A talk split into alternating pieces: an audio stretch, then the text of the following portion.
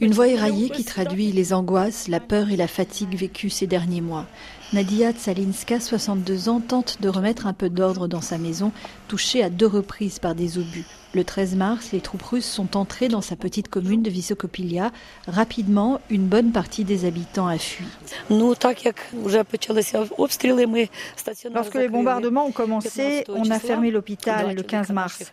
Deux de nos employés, des hommes, ont été tués et on les a enterrés dans le jardin de l'hôpital. Les gens ont commencé à quitter la ville. Moi, j'ai six petits-enfants, deux enfants. Ils sont restés jusqu'au 23 avril, mais il y avait des militaires russes qui rôdaient. Des bourriates cherchaient des jeunes filles. Or, j'ai deux petites filles de 18 et 20 ans. On a dû les cacher dans la maison et on a réussi à les faire partir le 23 avril. Elles sont parties alors qu'il faisait encore nuit.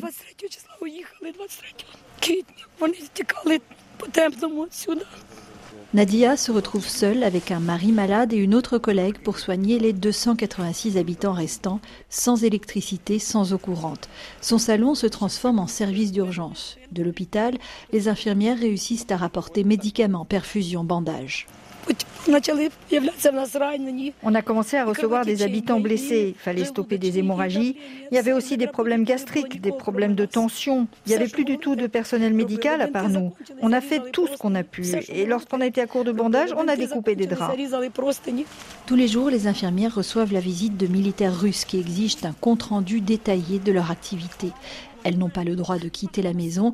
Un drone survole régulièrement la cour. Les soldats russes les soupçonnent de soigner des militaires ukrainiens.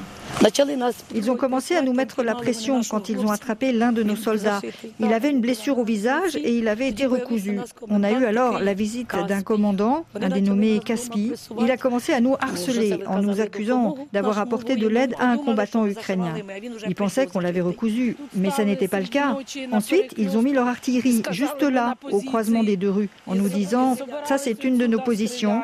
Ils se sont mis à tirer. Nous, on était juste là dans la maison. On est resté dans un coin, on se tenait la main, on avait peur. Les blessés sont nombreux, les morts aussi. 15 ou 17. Nadia ne se souvient plus très bien.